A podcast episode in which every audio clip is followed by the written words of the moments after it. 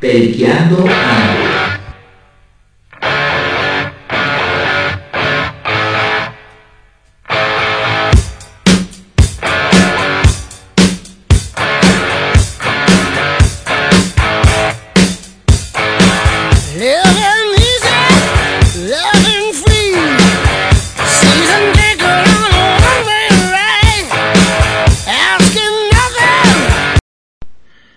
Bienvenidos sean todos ustedes, mis queridos periquitomaniacos, a este, el primer episodio del podcast Periqueando Ando. Espero de verdad que sea de su agrado. El tema para este episodio es el inicio, y hablaremos de cómo se comienza lo que para algunos llega a ser un hobby y para otros un estilo de vida. Así que pasemos a nuestra primera sección de información sobre este tema. Apúntele bien.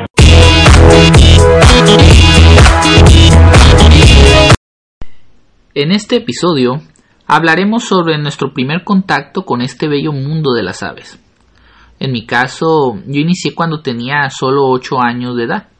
Y todo pasó porque una vecina eh, se iba a mudar de la ciudad y no podía llevarse sus aves y pues me las regaló. Ella me enseñó que tenían que comer alpiste, limpiar su, eh, su pomito del agua. Esta pareja era una hembra clásica verde y un macho azul diluido. Se llamaban Bombón y Bombona. La hembra, según me dijo la señora, ya tenía varios años y estaba mayor, tenía incluso su piquito roto. Y el macho le crecía ligeramente el piquito de la parte de abajo. Al final ellos nunca tuvieron hijos, ni juntos, ni por separado.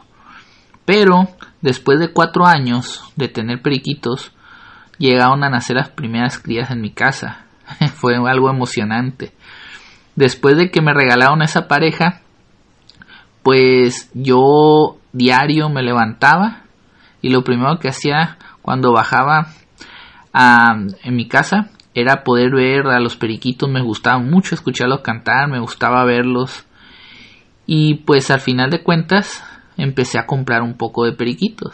Sin embargo no era tan sencillo porque pues a mi mamá no le gustaba estar limpiando eh, la basurita del alpiste. Yo al principio no sabía nada de mutaciones, pero poco tiempo después de que empezaron a tener crías mis periquitos, comencé a buscar información. Antes no estaba el internet como ahorita, no había todo tipo de información. Así que me tocó conocer a una señora que era una criadora. Ella tenía como unos 100 periquitos. Eh, ella me vendió hembras que en ese momento ocupaba. Y en aquel tiempo yo tenía 17 años. Y ella me empezó a explicar acerca de las mutaciones. La primera mutación que ella me explicó fue acerca de los albinos. Yo nunca había visto un albino y la primera vez que vi uno me sorprendí. Igual me empezó a explicar que no porque cruzaras periquitos que eran diferentes, los hijos iban a ser iguales a ellos. Eh, ya con el tiempo también empecé a leer, después pude investigar en internet y fue como eh, comencé a aprender más acerca de estos periquitos, comencé a ver que podían comer más semillas, lo que siempre sí les daba yo desde que me habían regalado la primer pareja era pan, les daba tomates, les daba lechuga, pero después aprendí a hacer una variedad más nutritiva para ellos. Mis mutaciones favoritas son eh, los opalinos, los perlados y los rostrales. Entonces muchas de las cosas que he ido aprendiendo han sido por experiencias vividas, otras porque también me ha gustado mucho leer, investigar, preguntar, compartir experiencias con otros criadores. Por eso es que llegué a hacer un grupo en Facebook eh, que ya conocen, que se llama Tips y Consejos de Crianza Periquitos Australianos. Ahorita somos casi 36 mil integrantes en el grupo. Los invito, si no están ahí, los invito para que puedan ir. Van a encontrar mucha información interesante y van a poder compartir con muchos criadores. Bueno, después de hablarle de mis inicios, ¿qué les parece si pasamos a la siguiente sección de preguntas y comentarios? Ahí vamos a poder leer algunos comentarios que hicieron en la publicación de nuestro grupo de Facebook asociado, que ya se los comenté, tips y consejos de crianza periquitos australianos, vamos a esta sección. Pregúntame, pregúntame.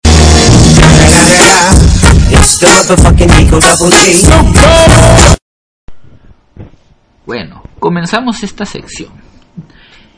Vamos a leer algunos de los comentarios que pusieron en la publicación ya antes mencionada. Butowski Kit nos dice, a mi mamá le diagnosticaron con cáncer y solo se me ocurrió preguntarle cuál era su ave favorita. Me dijo que los australianos, así que compré dos con la idea de que ellos fueran el vínculo entre ella y yo. Además le envío fotos y video de ellos diario y sé que el cuidarlos es un aliciente para que se recupere. Se llaman Romeo y Julieta y andan libres en casa. Solo entran a su jaula a comer y dormir. Y de hecho puso unas fotos de los periquitos muy bonitos y se ven muy bonitos que anden libre. ¿Verdad? Muchas gracias Butowski Kit por tu comentario. Otro comentario es de Janet Trejo y nos cuenta. Nuestra historia comienza el día en que llegó Alitas. Estaba lavando mis trastes y de repente escucho un ruido, como alas así queriendo volar. Me asomo por la ventana y veo que mi gato Miguel estaba atrapando ese pajarito. Lo espanté y les hablé a mis hijos para que me ayudaran, ya que el pajarito subió a un árbol, pero no podía volar, así que como pude lo atrapé. No apareció su dueño, fue así que lo metimos en una cajita. Después había que conseguirle su alimento y posterior tuvimos que conseguir la jaula. Lo veíamos triste y pensé que moriría. Nos dijeron que consiguiéramos a su compañera. Primero tuvimos que preguntar si era niño o niña. El veterinario nos dijo y nos indicó sus cuidados. Bueno, para no hacerla más larga, hoy día tienen 11 hijos. De esos, nos ha regalado a un a Bonnie, el pajarito más lindo que pudimos tener porque es muy especial. Son la adoración de mis hijos y han hecho más amena esta cuarentena para todos porque nos ocupamos en ellos. Entré a este grupo apenas voy conociendo mutaciones y muchas cosas más. Sin duda algunas son hermosos. Ah, hoy día conviven con mi gato y no hace nada por lastimarlos. Sabe que son de su familia. Muchas gracias por tu experiencia, Janet Trejo, y qué bueno que te diste cuenta y le salvaste la vida a ese periquito. El siguiente comentario es de Aviario Leandro Ríos y dice: Estos fueron los primeros que tuve. Yo no sabía cómo hacerles limpieza ya que tenía un quiote y se me dificultaba hasta que empecé a criar con nidos de caja y me fue súper bien. Saludos. Y nos muestra una foto con dos bellos periquitos línea verde. El macho es un clásico y la hembra al parecer es opalina. Muchas gracias Aviario Leandro Ríos. Y el último comentario de, para esta ocasión es de Lau Alvarado. Esta historia comienza con el abuelo, un periquito australiano clásico azul que tenía mi mamá en su casa. Le decía así porque ya tenía muchos años con ella. Lo llevamos a casa y lo cuidamos hasta que nos dejó sin su compañía. Desde ese momento quisimos tener más, así que compramos un periquito australiano verde y desde ahí comenzó todo. Llegaron nuestras aves. Unas fueron compradas, otras fueron regaladas y unas más tarde llegaron solas. Como comenzamos a criar y ayudados de un video para saber sus cuidados, mis bebés comenzaron a hacer más y más al grado de que mi esposo me hizo un jaulón porque ya eran 35 y pues ya no tenían espacio. Tristemente tuve que vender o regalar varias parejitas porque me pedían encarecidamente que les vendiera uno o que se los obsequiara.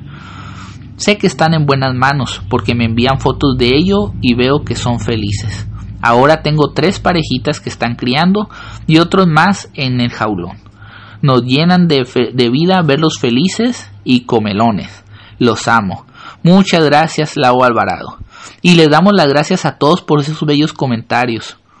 De veras nos da mucho gusto poder ver que aman a sus periquitos y cómo es que comenzaron a criar. Si notan, casi siempre es algo que no es planeado. Tienes algún contacto con los periquitos y simplemente te enamoras. No duden en escribirnos pueden escribirnos preguntas, comentarios eh, a nuestro correo periqueando.ando.gmail.com en Instagram como periqueando.ando o en Facebook como periqueandoando. Ahora pasemos a nuestra siguiente sección, que será donde veremos algunas cosas que pueden ser verdad o pueden ser mentira. Realidad o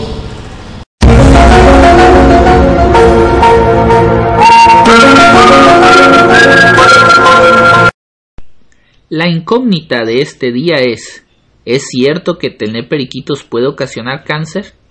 Esta pregunta es una pregunta que me hice de manera personal hace aproximadamente unos tres años, en base a que una vecina me dijo que el polvo de las plumas le había causado a la ex de su esposo cáncer. Así que me puse a investigar un poco.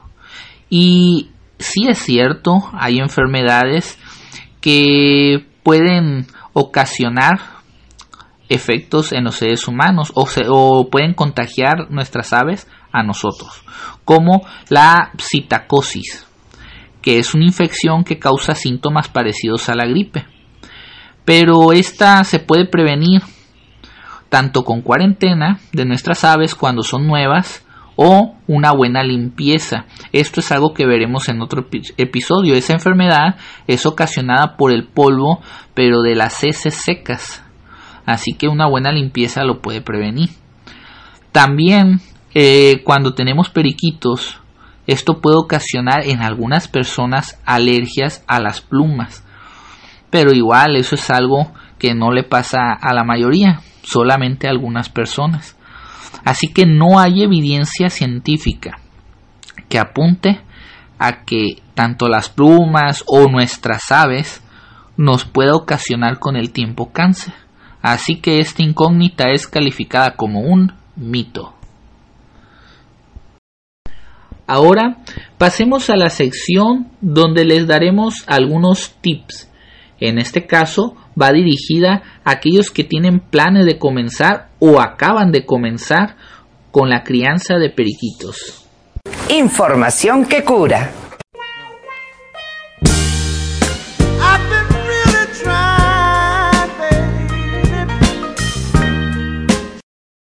Punto número 1. No te desesperes. Es cierto que existen cosas que aún no sabes, pero nadie lo sabe todo sin importar el tiempo. Recuerda, habemos algunos que tenemos quizás hasta más de 20 años criando y aún así seguimos aprendiendo cosas nuevas. Así que tú tranquilo, sé paciente y poco a poco irás aprendiendo más cosas sobre tus aves. Punto número 2. Sé observador. Nada ayuda más que conocer los hábitos y el comportamiento de tus aves. Cada uno tiene su propio carácter y su propia forma de ser. Así, tú podrás notar cualquier cambio en ellas, cualquier cosa rara, cualquier anomalía, y así pudieras prevenir un posible problema o solucionarlo antes de que se haga más complicado. Punto número 3. No dejes de aprender. Cuando no sepas algo, no experimentes, mejor investiga. Hay muchos lugares ahorita en donde puedes investigar, tanto artículos publicados en páginas de Google, artículos en libros, revistas, grupos donde los criadores dan su opinión o se solucionan dudas. También puedes ir con veterinarios expertos pero siempre investiga. No te quedes con las dudas. Tómate un tiempo para leer acerca de las necesidades de tus periquitos, de sus características, y conforme lo vayas haciendo, te convertirás en un criador experto. Para finalizar, pasemos a la última de nuestras secciones, donde presentaremos a un invitado especial. ¿Quién eres?